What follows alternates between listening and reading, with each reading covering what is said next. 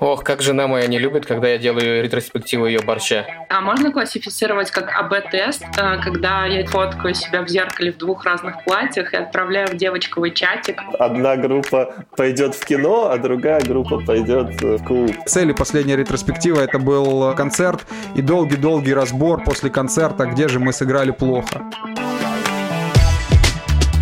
Всем привет! Это подкаст «Настоящий продукт» и я, Ира Боринская. Меньше года назад я пришла в Сбер и училась понимать продуктов, а теперь делюсь с вами тем, что удалось узнать об одной из самых востребованных профессий нашего времени. В первом выпуске мы уже разобрались с тем, кто такой продукт и чем он занимается вместе с Ильей Забелиным из продуктового офиса Сбера и представителями двух крупнейших продуктовых комьюнити рынка Юрой Агеевой и Мишей Карповым.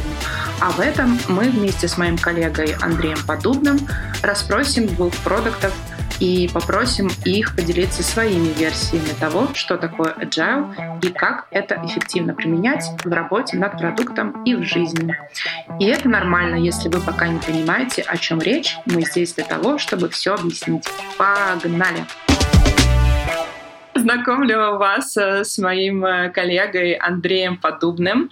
Это автор моей любимой цитаты, э, что я думал, что Сберджайл — это шутка, а оказалось нет. Андрей — трекер продуктового офиса Сбера, и он обожает ретроспективы и считается, что он отлично фасилитирует Именно поэтому я позвала его делать э, подкаст вместе со мной. И он, кстати, автор своего собственного подкаста, который называется «Ламповый Каздев». И, Андрей, давай вот мы подключим тебя сразу в бой. Скажи, Сберджайл все-таки это шутка или нет? А, не, ну теперь, когда, конечно, я погрузился вот в это вот все, я вижу, что это не шутка. И в целом, когда я глубже, наверное, копнул вообще весь сам agile, я понял, что вот в чистом виде agile, который он есть и который там, не знаю, написан, он, наверное, не может существовать. И каждая компания его под себя как-то подкручивает. И просто вот уровень Сбера, он такой, что как бы это уже прям называется отдельно Сберджайл. Как бы там в других компаниях, в которых я работал, там тоже был какой-то свой такой agile. Просто уровень тех компаний не позволял это выделять в какой-то вот отдельно большой стрим. Мой любимый вопрос про то, чем ты вообще занимаешься на работе и как ты это объясняешь людям. Ну, на самом деле, чем я занимаюсь на работе? Я продуктовый трекер. Э, если говорить, кто такой продуктовый трекер, э, там, то это тот человек, который помогает э, расти командам. Расти не в плане количества, а именно в плане метрик. Это вот самое простое как я объясняю родителям, родителям я просто говорю, я работаю в банке. Нет, но если чуть-чуть подробнее, то в целом э, я говорю, что я как эксперт помогаю командам делать хорошие продукты. Как это работает вообще в Сбере? То есть можешь вот прям по процессу рассказать, как это происходит?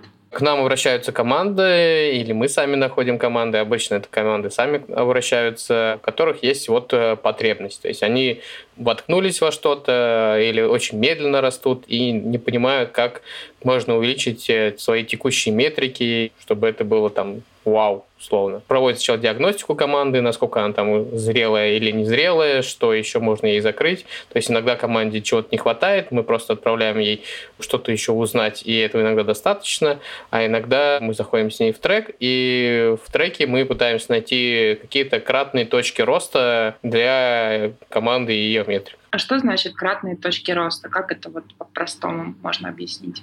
Если по-простому, то это когда ты прилагаешь минимум усилий или по крайней мере, нацелена в сторону минимальных усилий, и при этом твои метрики, твои основные метрики, там, North Star метрик, э, они э, растут значительно больше по сравнению с теми усилиями, которыми ты приложил. Окей, хорошо. Значит, а, вопрос, а, над которым уже а, многие умы Э, работают какое-то количество времени, просто чтобы мы понимали, подкаст Сберджайл Talks э, от офиса трансформации э, Agile в Сбере сделали подкаст на эту тему. Вопрос, чем отличается работа трекера от работы Agile коуча? На самом деле у меня есть простой ответ на этот вопрос. Если мы говорим про Agile коуча, то Agile коуч — это про людей. То есть это тот человек, который работает с людьми. А трекер, как бы, не знаю, это плохо, может быть, не звучало, трекер — это про продукт. И бывает такое, что в продукте есть лишние люди. И, соответственно, трекер от этих людей избавляется. То есть цель трекера — это вырастить продукт не улучшить команду. Иногда, то есть он достигает свою цель разными способами. Иногда это там прокачка команды, иногда там сплочение команды, иногда какие-то психологические вещи приходится применять. Но главная цель — это вырастить продукт. А у agile коуча как бы, и просто если даже посмотреть на то, кто является бывший, ну, трекеры и кто является agile коуч, то есть трекеры это бывшие продукты с большим бэкграундом и большой насмотренностью, те люди, которые растили различные продукты. А agile коуч это бывшие скрам-мастера. Соответственно, как бы вот она вся разница между трекером и agile коуч. Переведем на человеческий язык фразу «помоги мне фасилитировать ретроспективу». Вообще, можно так сказать или нет? В целом, как бы, да, я думаю, так сказать, можно. На ретроспективы, кстати, часто приглашают фасилитаторов. Кто такой фасилитатор? это третье лицо, которое не заинтересовано принять ни одну из сторон, но при этом это как наблюдатель. Наблюдатель, который следит за тем, чтобы все правила соблюдались в плане там, простого общения, то есть чтобы все могли высказаться, чтобы не было крикунов, которые там давят всеми остальными, то есть надо их там, когда кто-то начинает давить на остальных, надо его осаждать, а те, кто как раз боится и не может что-то сказать, их надо поддерживать, чтобы они все-таки высказали, потому что каждый голос важен. И вот э, фасилитатор это некий рефери, который следит, чтобы правила соблюдались. И как бы условно мы называем, что наказывает тех, кто не соблюдает эти правила, и поддерживает тех, кому сложно вообще там разговаривать или просто вот быть в окружении, скажем так. Правильно я понимаю, что фраза «помоги мне фасилитировать ретроспективу» — это некий запрос на то, чтобы кто-то в качестве рефери помог провести некий анализ того, что было сделано, и как-то направить на будущее действия. Ну, смотри, если мы говорим про ретроспективу, то в ретроспективе мы, опять же, у нас есть некие артефакты, а это именно что у нас было хорошо и почему, и что у нас было плохо и почему, и что мы можем делать дальше. Соответственно, если ты хочешь, чтобы твоя встреча и ретроспектива закончилась успешно, то есть принесла результат, ты не потратил время пустую, то ты должен выйти оттуда с этими артефактами. И когда нету третьей стороны, которая этим всем управляет, скажем так, то начинается особенно вот момент, когда у нас что-то было плохо. Потому что есть такая особенность, что люди любят обвинять других людей. И вот это может перейти просто в какую-то перепалку. И я часто видел, когда ретро просто заканчивалось, потому что вот, ну нет, все, больше никто не хочет друг с другом разговаривать, потому что все виноваты и кого в этой ситуации нужно наказать? Наказывать никого не надо, как бы. Здесь э, надо не допускать такой ситуации, чтобы это происходило. Просто иногда, например, если что-то плохое, иногда может просто это написать, например, и собрать обратную связь в письменном виде. Другое дело, мы управляем тем, чтобы там типа не, не сыпались обвинения и какие-то там другие вещи, которые могут кого-то обидеть. Понятное дело, что чтобы двигаться дальше, мы должны, может быть, кого-то обидеть и указать на его недостатки, э, какие-то вещи, но надо делать это как бы more polite, более вежливо. И программисты ну, не всегда обладают теми софт-скиллами, которые позволяют это делать вежливо. Там. То есть я часто видел, как аналитики обижаются на программистов, потому что ну, просто у него такой язык. Владимир, как э, так случилось, что ты пришел в дивный и прекрасный новый мир продуктов? А, всем привет, спасибо, что пригласили. Занимаюсь интернет-проектами уже более 15 лет. Начинал когда-то с разработки, потом прошел через тестирование и проектный менеджмент, ну и как-то эволюционно э, мигрировал в продукты. Э, вот, за счет того, что проекты стали расти, нужно было думать о них как о продуктах, а не как о проектах со своей экосистемой, со своими пользователями, потребностями и бизнес-задачами. Из э, опыта работы это много работал на рынке Казахстана, возглавлял одно время разработку ведущих э, классифайдов «Колеса и крыша». После этого работал на рынке России в Авито и в Яндексе. Э, в данный момент работаю э, senior product менеджером в OLX Motors. Это подразделение OLX Group, которое занимается классифайдами для продажи и покупки автомобилей в Европе конечно же, напрашивается мой любимый вопрос, который я задаю всем продуктам, с которыми я общаюсь. Как ты объясняешь э, людям не из IT, чем ты занимаешься на работе, если приходится такое объяснять? Ну, объяснял даже своим детям. И, в принципе, формулировка «я говорю другим людям, что делать» неплохо работает. Ну, то есть, потому что менеджер – это же коммуникации на процентов, наверное, 70 да, рабочего времени. Соответственно, продукт, на мой взгляд, это такой э, коммуникатор между бизнесом и разработкой, между пользователями и бизнесом, между пользователями и разработкой. То есть, что-то в середине, которое умеет со всеми поговорить, договориться о хороших результатах и помочь команде сделать хороший продукт. Что такое agile? А, насколько он имеет место в твоей работе и, может быть, даже в жизни? В общем, расскажи немножко об этом поподробнее. А, да, очень емкое и классное, наверное, понятие для всех, кто с этим соприкоснулся. Мне кажется, все, кто хоть раз попробовал, он потом какие-то элементы agile сохраняет и в своей работе, и в своей жизни. Ну, началось, э, наверное, мое первое знакомство с э, работы в там, небольшой команде по скраму. Э, то есть это были скорее такие ритуалы, чем понимание смысла всего этого. А когда ты начинаешь применять это в большем масштабе, в разных командах с разными задачами и э, практиками ты понимаешь, ну, как бы основы, да, то есть вот есть такой agile манифест, где сформулированы как бы все ценности, да, agile. Я думаю, что достаточно его почитать и проникнуться вот этими всеми ценностями, чтобы уже организовать свою работу и там как ты взаимодействуешь с продуктами и людьми гораздо более эффективным образом. А как бы вот ты своим детям объяснил, что такое agile? А, ну, наверное, бы сказал, что это, если вам нужно построить какой-то большой кукольный домик, а, вы будете сначала строить э, первый этаж, потом второй, потом добавлять что-то еще. То есть поэтапная разработка чего-то большого и на каждом этапе возможно вернуться назад и переоценить свои цели. Так, не очень хорошее детское объяснение получилось. И дети пошли такие и начали делать стартап срочно. Давай из жизни приведу пример. Недавно общались с э, другом, который работает в сфере строительства. И он делился э, тем, как он э, недавно строил дом для клиента. И клиент ему нарисовал этот дом на листочке бумаги. То есть он примерно знает, как он должен выглядеть, но нет ни проекта, ни расчетов, ничего. Ну и вот мы поняли, что в принципе их процесс э, был очень похож на agile, потому что они делали какую-то часть работы, звали клиента посмотреть, там типа вот такой вот уклон крыши вам нравится, а, окей, все, продолжаем дальше. То есть э, agile, он Э, по идее, применим вообще к любой сфере бизнеса. Угу. Но вот есть такая версия, что на самом деле э, agile — это не для корпораций, это все стартаповое мракобесие, и те, кто пытаются натянуть agile на корпорацию, ну, в корне неправы. Вот я читала несколько статей на эту тему, что это скорее разваливание бизнеса, нежели помощь ему. Что ты думаешь по этому поводу? Я не совсем согласен. Я думаю, что люди э, под agile слишком очень многое э, пытаются запихнуть.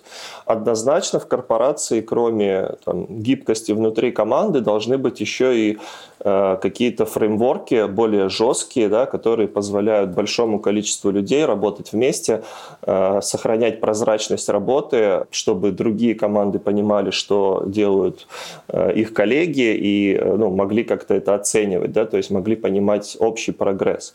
Ну вот, если из моей практики, то Agile отлично дополняется э, подходом Objective and Key Results – Э, когда внутри каждой команды продуктовой вы можете делать все, что хотите, в принципе, хоть у вас там Scrum, хоть Kanban, хоть э, Waterfall, неважно.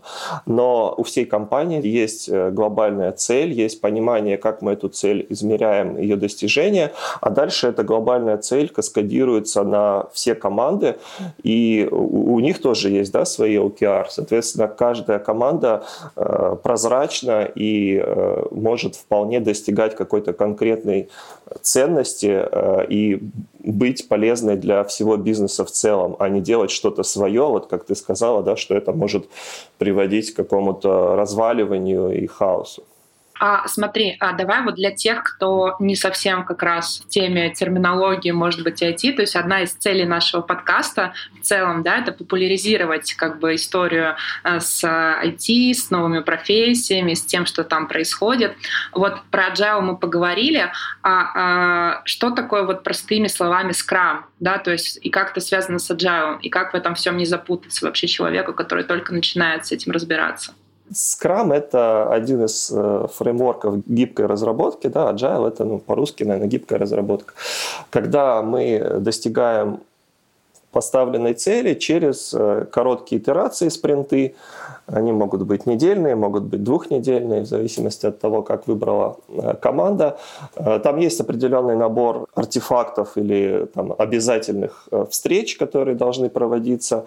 Есть определенные роли, которые должны присутствовать. И, наверное, основная идеология – это то, что у нас основной акцент на людей, то есть на то, чтобы люди регулярно общались между собой, взаимозаменяли друг друга при необходимости, и всей командой работали над над целью спринта. То есть не в смысле, что вот там я программист, я свое закодил, э, дальше мне не волнует. Э, если у нас затык в тестировании, то программисты идут и помогают тестировщикам, потому что наша общая цель спринта за эти две недели э, создать законченный продукт, который несет какую-то ценность. То есть в идеале продукт этот должен быть доставлен до наших клиентов, собственно, должен произойти релиз. Чтобы произошел релиз, э, все задачи должны быть э, закончены, соответственно, это цель э, всей команды. Ну и вот если это получается достигнуть, тогда разработка становится действительно гибкой, потому что после каждого спринта можно провести анализ и понять, туда ли мы идем, а также она становится быстрой, потому что до следующего нововведения до следующей итерации у нас есть четко понятный срок, который можно предсказать. И это очень хорошо с точки зрения бизнеса, что есть предсказуемость э, разработки и доставки ценностей до клиентов. Владимир, ну вот а насколько я правильно помню, ты часто ходишь в гости в разные компании, которые занимаются работой над IT-продуктами. Можешь вот э, опровергнуть или поддержать тезис Андрея о том, что Agile работает по-разному в разных компаниях? Конечно, могу поддержать, э, это действительно так, э, и на своей практике, да, то есть в разной команде э, будет свой какой-то agile, со своими церемониями, со своими нюансами. Э, и во многих, да, IT-компаниях, действительно, у меня есть проект «Пока все в офисе» называется, там уже где-то больше 40 выпусков из IT-компаний э, разных совершенно, от стартапов до э, больших компаний и каких-то акселераторов.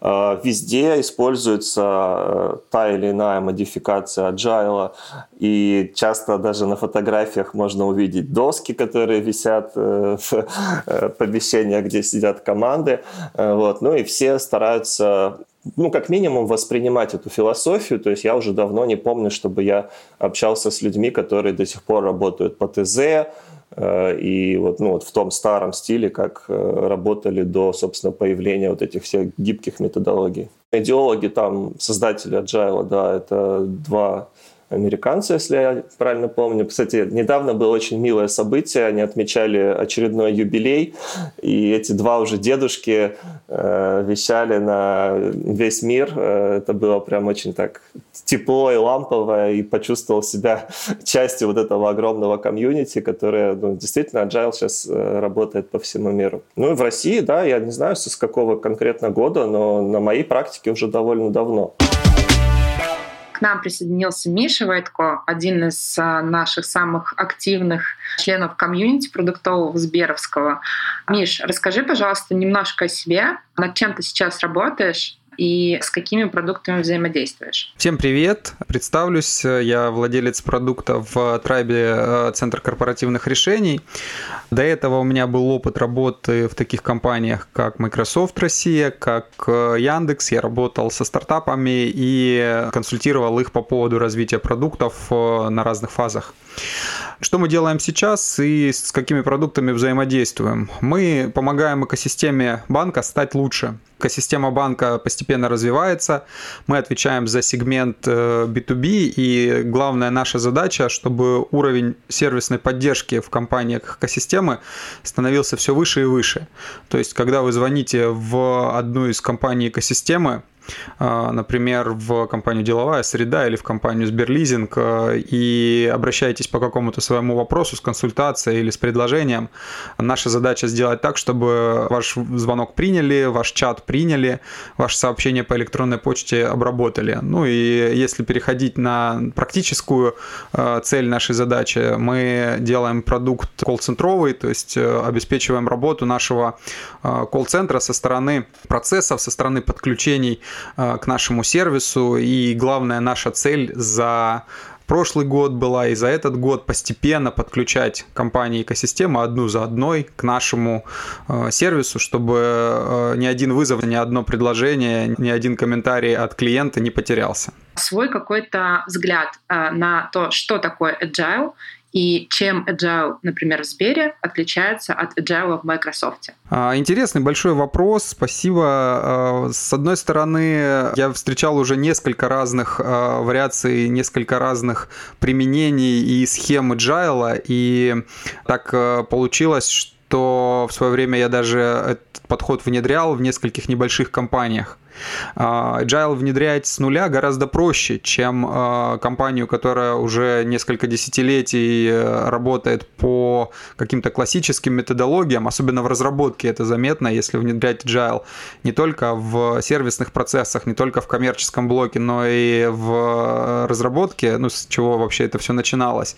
У меня был опыт внедрения в разработческих процессах, и если контора много лет работает э, на классической водопадной методологии или еще каким-то способом э, разрабатывать таким более консервативным, то очень сложно этот процесс сменить. Особенно это усугубляется тем, что если компания крупная, то множество людей должны по-новому начать жить, ну, а мы не очень любим изменения. И поэтому сама методология классная. Мой опыт показывает, что гораздо легче ее внедрять в компании с нуля, скажем так. Но приходилось видеть разные случаи. Компании проходят э, путь трансформации по-своему, начинают с каких-то более подходящих простых Э, процессов. Ну вот из того, что я видел, например, если сравнить э, крупную международную корпорацию с большим количеством э, сотрудников, там, измеряемым миллионами по всему миру, и какую-нибудь российскую компанию, то, конечно, в большой международной корпорации далеко не везде и далеко не все процессы закрыты такой гибкой методологией. И очень многие вещи продолжают делаться так, как делались раньше. Но с другой стороны, ну вот конкретно если на Microsoft смотреть, множество команд разработки, хотя в России нет э, центров разработки в чистом виде, а за рубежом множество команд разработки уже давно, там больше 10 лет работает э, в, по agile модели, э, создают свои продукты под этим соусом, по этой схеме, быстро тестируют гипотезы, ну, живут, по сути, по точно таким же принципам, как живут стартаперы, несмотря на свой частенько немаленький размер. А, что это им дает? А, дает в первую очередь э, то, что они э, не делают того, что не нужно, а стараются делать ровно те вещи, которые от них требуют и рынок, и клиент, и делать это быстро. То есть они, с одной стороны, э, быстро придумывают и тестят гипотезы, а с другой стороны, в своей разработке делают такой гранулярный подход, Э, в виде спринтов, который позволяет им ну, достаточно э, пошагово двигаться и не сделать чего-то лишнего до тех пор, пока им не дали обратную связь на то, что они уже внедрили. Но это если очень коротко, так я могу долго на эту тему рассказывать. В стартапе, конечно, э, интересней э, с нуля жить по этим процессам, особенно если стартаперы молодые, бывшие студенты, им э, легко на эту тему перестроиться. Всегда как-то живее идет разработка. Сегодня мы пилили одно, завтра уже другое, послезавтра третье. И в конце мы закрыли стартап через неделю. Такое тоже встречается. Это скорее не минус agile, это скорее то, как эм, эту методологию на себя э, натянули, можно сказать, э, эти новые участники. Ну, не все поняли. Такое тоже бывает. Если говорить об agile в Сбере, или как мы называем его Сберджайл, как раз тема, которую хотелось с тобой обсудить, это твоя тема, что о том, что вы одна из немногих рановских команд, которая живет э, по agile и э, освоили, скажем так, Сберджайл и научились применять его в реальной жизни. Можешь, пожалуйста, об этом рассказать? Э, вообще, с чего это началось? может быть, даже сделать небольшой полушаг назад и вообще рассказать о том, как ты пришел в Сбер. Он же находился как раз в процессе вот, трансформации, и что-то уже происходило. Тут э, интересный момент рассказать э, вообще, зачем э, конкретно нам работать по такой схеме. Дело в том, что если бы мы работали только внутри банка, то э, нам бы, может быть, э, и не настолько это было нужно, и мы бы могли жить по традиционной схеме, как и многие другие команды. Но мы работаем на стыке между банком и экосистемой. Э, экосистемные игроки, э, особенно новые, которые сейчас заходят в банк, в экосистему, да и многие уже опытные, в общем, а, они э, гораздо более быстрые, и чтобы работать с ними, нужно работать иначе. Одна из моих задач была сделать так, чтобы в рамках работы с экосистемой мы шли достаточно быстро. Агрессивные цели подразделения никто не отменял, и э, если в общем сформулировать нашу цель, мы за достаточно короткий срок, за там, несколько лет, за пару лет, э, должны на наш сервис подключить э, большинство продуктов экосистемы, чтобы качество было достаточно высоким. И чтобы сделать это быстро, нужно двигаться маленькими шагами, но очень-очень часто. Не получится долго-долго планировать, а потом, запланировав, э, еще долго-долго это внедрять. Компании, э, с одной стороны, достаточно быстрые, а с другой стороны, они все разные. И к многим из них нужно подбирать свой собственный подход. Кто-то большой, кто-то маленький. И это еще один плюс гибкой методологии, чтобы мы пользовались лучшими наработками, скажем так, адаптировали свой опыт и брали какую-то гипотезу, тестили на некоторых компаниях, на двух-трех, и потом ее адаптировали на всех остальных, если зашло на первой. Как э, мы к этому пришли? Я пришел в команду в конце 2019 года, э, у нас примерно никого не было в команде, там было всего э, два человека, сейчас в команде уже там больше 12 человек. И э, общая э, суть работы была достаточно понятна. Нужно было выстроить процесс, э, начать дружить с нашими клиентами и постепенно их к нам на сервис подключать, обеспечивая и сервисную часть, и коммерческую часть, и все остальные составляющие процесса. Но так интересно вышло, что то традиционную методологию нам э, применять, как я уже сказал, было неудобно. Что мы сделали? Мы посмотрели лучшие наработки э, банка, плюс организационно нам было разрешено работать в джире, и внутренний процесс мы выстроили себе по, с использованием э, сберджайловских э, навыков. Да, сейчас мы делаем не все, мы делаем часть активности, часть церемонии, часть процесса. Но, в принципе, нам это очень хорошо зашло как раз э, вот в моменте стыка э, между э, ран-подходом и таким гибким подходом со стороны agile. Что мы сейчас уже делаем и насколько успешно? Ну, во-первых, мы стараемся, чтобы информационный поток внутри команды был максимально открытым. Каждое утро, вот уже на протяжении там полутора лет мы проводим проводим стендапы. И за полчаса, э, если раньше нам было достаточно сложно уложиться в полчаса, и мы много усилий потратили на то, чтобы э, стендап не превращался в э, сессию психологической разгрузки, дайте жалобную книгу. У меня это не получается, помогите мне, все срочно должны решать мою задачу. Сейчас даже самые консервативные сотрудники, а такие тоже есть, как бы состав команды очень разный, даже консервативные сотрудники готовы в короткий сжатый промежуток времени времени, там, за 2-3 э, минуты рассказать о своих прошлых задачах э, и о задачах на день.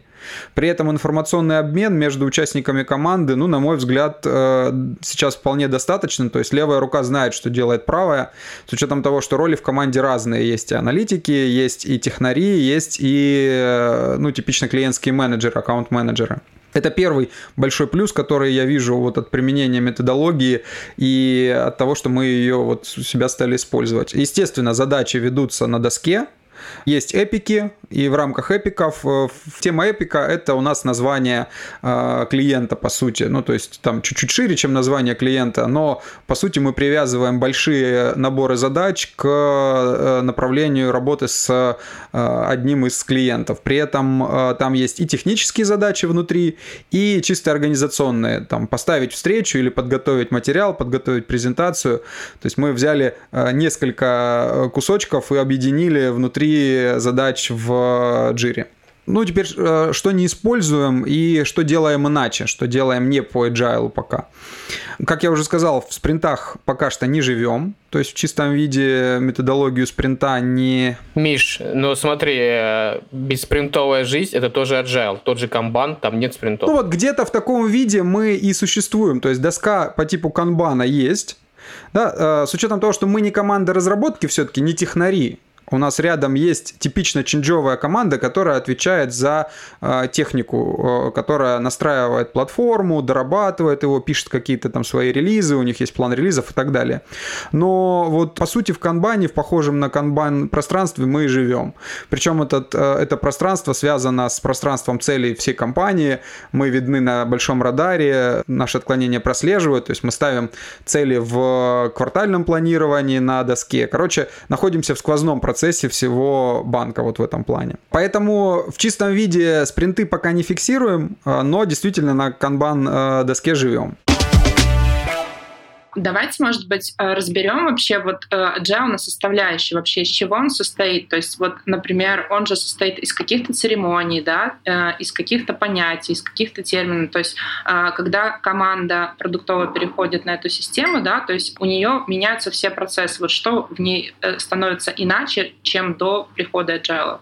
Мне кажется, что основное важное требование Agile — это прямой доступ к продукт-оунеру, то есть э, тот человек, который э, обладает достаточным э, экспертизой и ответственностью, чтобы принимать продуктовые решения, и с ними, с этим человеком, с одним, а не с каким-то там большим комитетом, по идее, команда согласует и советуется. Э, вот. А также я думаю, что важно э, иметь не только э, цель спринта, ну, это важно, да, то есть понимать, что нам дает каждый спринт, какое изменение в продукте и как это изменение влияет на ценность, которую мы доносим в какой-то конкретной метрике, да, то есть будь то это деньги, там, трафик, количество каких-нибудь объявлений или контента на платформе, то есть каждый релиз – должен приносить э, какой-то ощутимый вклад э, в нашу большую цель.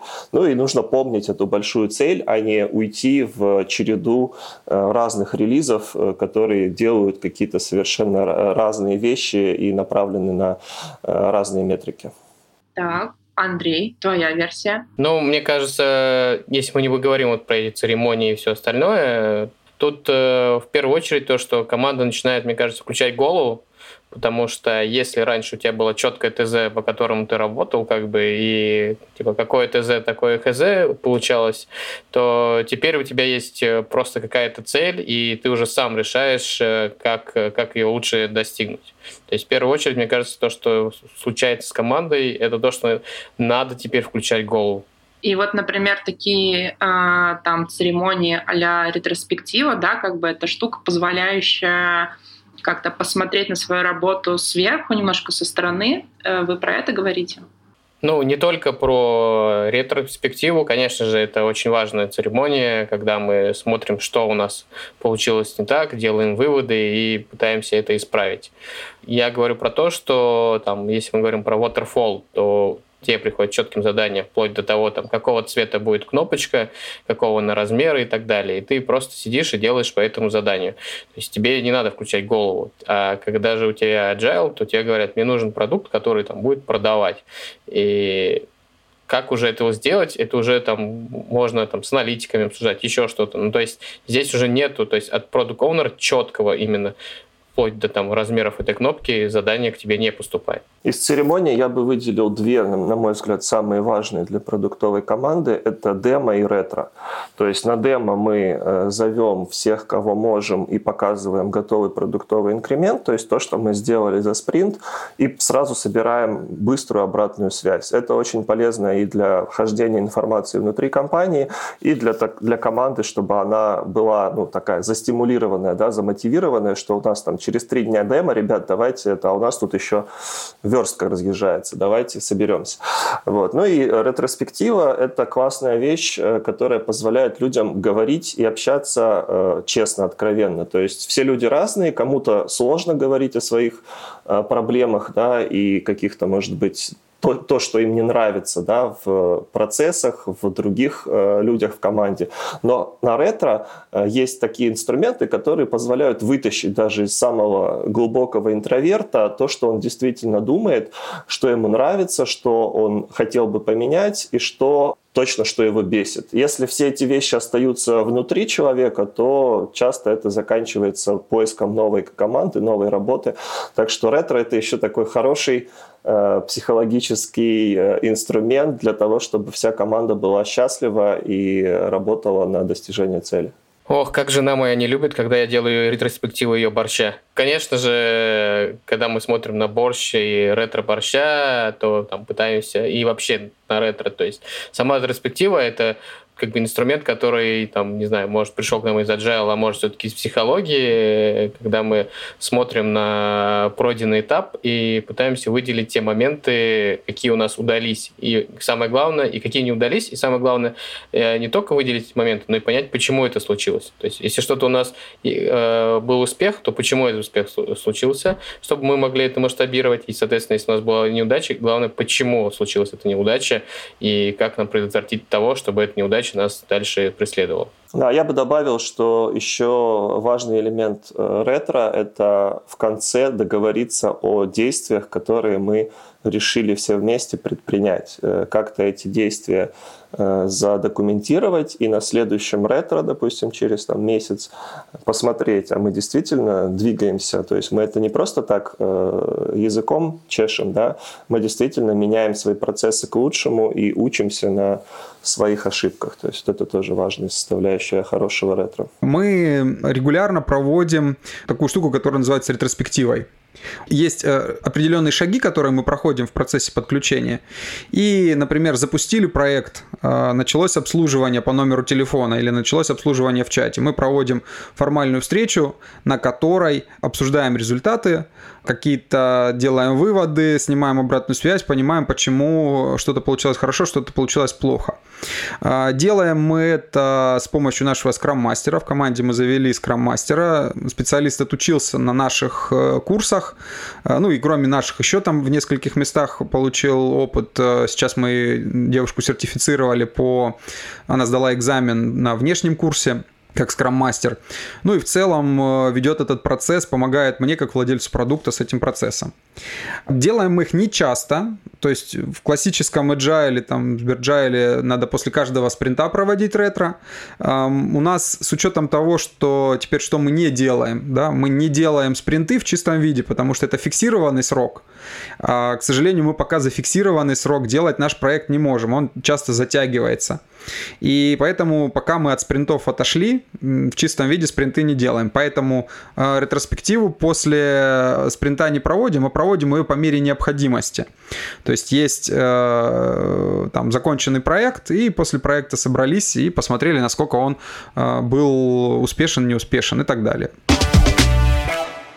Владимир, скажи, пожалуйста, а какие принципы или, может быть, инструменты Java ты применяешь в обычной жизни у себя? Хороший вопрос. Я думаю, что это такой, получается, какой-то стендап для самого себя ежедневный, когда ты накидываешь себе примерные задачи на день э, и выделяешь из них самые важные. Э, наверное, это что-то типа э, ретроспективы периодически, например, там раз в месяц или раз в квартал, чтобы понять, что ты сделал правильно и там чему стоит еще пойти поучиться или на что обратить внимание. Здесь, кстати, классно помогает э, практика обратной связи регулярной, то есть у нас в OLX есть периодичные процессы, то есть когда на тебя пишут достаточно подробный ревью пять твоих коллег. Ты можешь их порекомендовать, их выбор сам, но также твой менеджер может кому-то дать, попросить написать ревью. Вот эта обратная связь, она очень классно Э, дополняет вот эту вот ретроспективу. Так, ну это все про работу, а в обычной жизни я думаю, что это тоже какие-то разбивания, деления на части каких-то больших задач на маленькие кусочки с конкретным результатом в конце каждого, который можно пощупать, Э, похвалить себя, поставить галочку, что я это сделал, этот кусочек работы. И тогда, когда ты видишь постоянные результаты, тебе гораздо проще делать какие-то большие сложные э, вещи, э, чем, допустим, работать над чем-то месяц или два и увидеть результат только в самом конце. Мне в этом плане очень понравилась книга Катерины Ленгольд, если я правильно говорю. Это девушка, которая написала «Agile ежедневник для личного развития» и которая объясняет, э, собственно, суть э, внедрения agile методологии в э, обычную жизнь. И а, она говорит о том, что что такое agile в жизни. Это пробовать новое каждый день, быть любопытным, не переставать искать дело, которое будет радовать и вдохновлять каждый день, регулярно прислушиваться к себе, научиться восстанавливать энергию после выполнения сложных задач. И вообще в целом она пропагандирует такое отношение к жизни как к серии э, экспериментов. Отличный подход. Единственная проблема, что в жизни очень сложно сделать АБ-тестирование. Ты не можешь разделить себя на две целевые группы. Ну, подожди, Одна группа пойдет в кино, а другая группа пойдет э, в клуб. И какая будет более счастлива в конце дня? Вот это вот, к сожалению, невозможно. Окей, а можно классифицировать как АБ-тест, э, когда я типа фоткаю себя в зеркале в двух разных платьях и отправляю в девочковый чатик, чтобы мне высказали, какое из них лучше. Это уже какое-то, не репрезентативная выборка. Почему? Полевое исследование какое-то получается.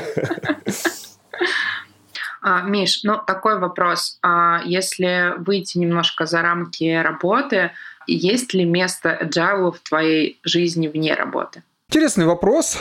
А, живу ли я сам по agile или нет?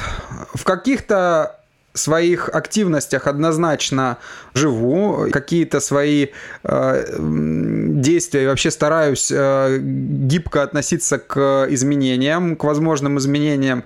Ну, например, э, мы все с вами сидели на удаленке, и это тоже элемент agile, гибко подстроиться под э, новые условия. Ну, за прошлый год я посчитал, что у меня на удаленке было больше шести месяцев, и э, в целом опыт интересный. Я считаю, что в этом плане любая гибкая методология позволяет оставаться в конве и э, нормально себя чувствовать, не сойти с ума от того, что ты не выходишь на улицу. В том числе как раз благодаря тому, что ты гибок и подстраиваешься, и новые для себя э, методы работы и гипотезы тестишь. А, где еще? А, ну, с точки зрения увлечений, тема интересная. Я э, сравниваю с моим э, последним увлечением, которым я занимаюсь там последние э, пару лет. Однозначно там приходится жить и работать по agile. Это все-таки не получается у меня там жить по строгим выверенным процессам, потому что тема для меня новая. Я говорю об увлечении музыкой. Тема для меня новая. Я никогда не учился профессионально музыке, и приходится быстро что-то пробовать и пытаться раскатать это в так называемый пром и регулярно начинать использовать в своей работе. Э, вот за эти пару лет я уже попробовал э, три музыкальных инструмента, хоть из одного класса, но три э, разных. И попробовал несколько типов активности. Индивидуальное обучение, групповое обучение с преподавателем, с педагогом, там, самостоятельное, с преподавателем в большой группе. Последняя цель и последняя ретроспектива это был концерт и долгий-долгий разбор после концерта, где же мы сыграли плохо. Ну, тоже agile в своем роде. Я читала много материалов, связанных с agile и вообще со всей этой историей. И один из ключевых э, моментов, который упоминается практически в каждой статье, э, что очень важно слово «нет» для продукт оунера Отказывать, говорить «нет», И это практически единственный способ держать вот в этой всей гибкой разработке список задач под контролем согласны, не согласны, какое-то свое видение по этому поводу? Я бы так сказал, бэклог, ну, по, по нашему опыту текущему, бэклог может быть огромным. То есть реально поместить задачу, договориться с кем-то по его просьбе поместить задачу в бэклог, в принципе, несложно. Вопрос в том, возьмешь ты ее после того, как она в бэклоге, возьмешь ли ты ее в работу и начнешь ли разрабатывать. Вот это уже другой вопрос. Там действительно важно говорить нет. Обещать не значит жениться. Абсолютно, абсолютно. И э, бэклог, он для того и бэклог, чтобы быть э, огромным, а потом ты его приоритизируешь. Про тему с э, ответом нет. Конкретно в нашей работе мы сталкиваемся с очень большим количеством хотелок от довольно большого количества разных воздействующих на нас контрагентов. У нас есть э, как минимум 4 бизнес-заказчика внутри э, большой компании, которые приходят к нам и говорят, а теперь надо сделать вот так. А теперь, пожалуйста, сделайте вот это. Чего греха таить, эти запросы могут быть противоречивыми, потому что интересы этих бизнес-подразделений разные. Приходится проводить приоритизацию, деприоритизацию задач, а, а иногда и говорить, что сейчас бэклог заполнен, мы не можем взять в этот квартал задачу. Банки все-таки любят больше квартальное планирование, годовое планирование, крупными единицами двигаются. Вот э, тема с нет э, хорошо заходит, когда ты говоришь, у нас цели квартала э, на эту тему нет. Мы можем взять эту задачу в следующем квартале.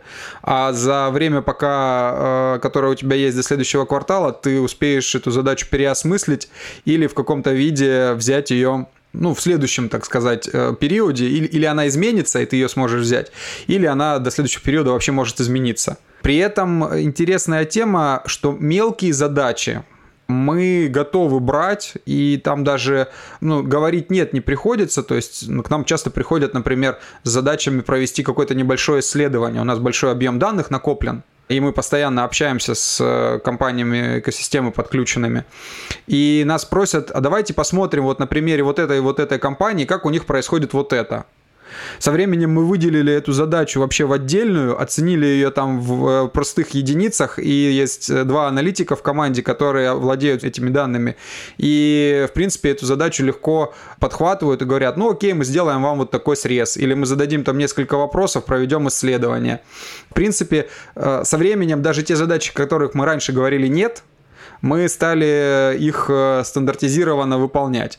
Но это уже не agile в чистом виде, это уже такая процессная история. Здесь проявляется рановская сущность нашей команды, что мы за этот процесс отвечаем, и мы его там можем исполнить. Ну вот анализ, например, э, данных по нашему бизнесу в принципах agile э, есть такая история, что результаты важнее количества выполненных задач, да, то есть где все-таки вот этот вот э, баланс и компромисс, то есть делать быстро или делать э, как бы качественно, вот как это работает вообще по этой методологии? Не знаю, как это работает в идеальных компаниях, знаю, что для нас это ключевое, ради чего мы работаем. Нас оценивают и наши метрики исключительно результатные.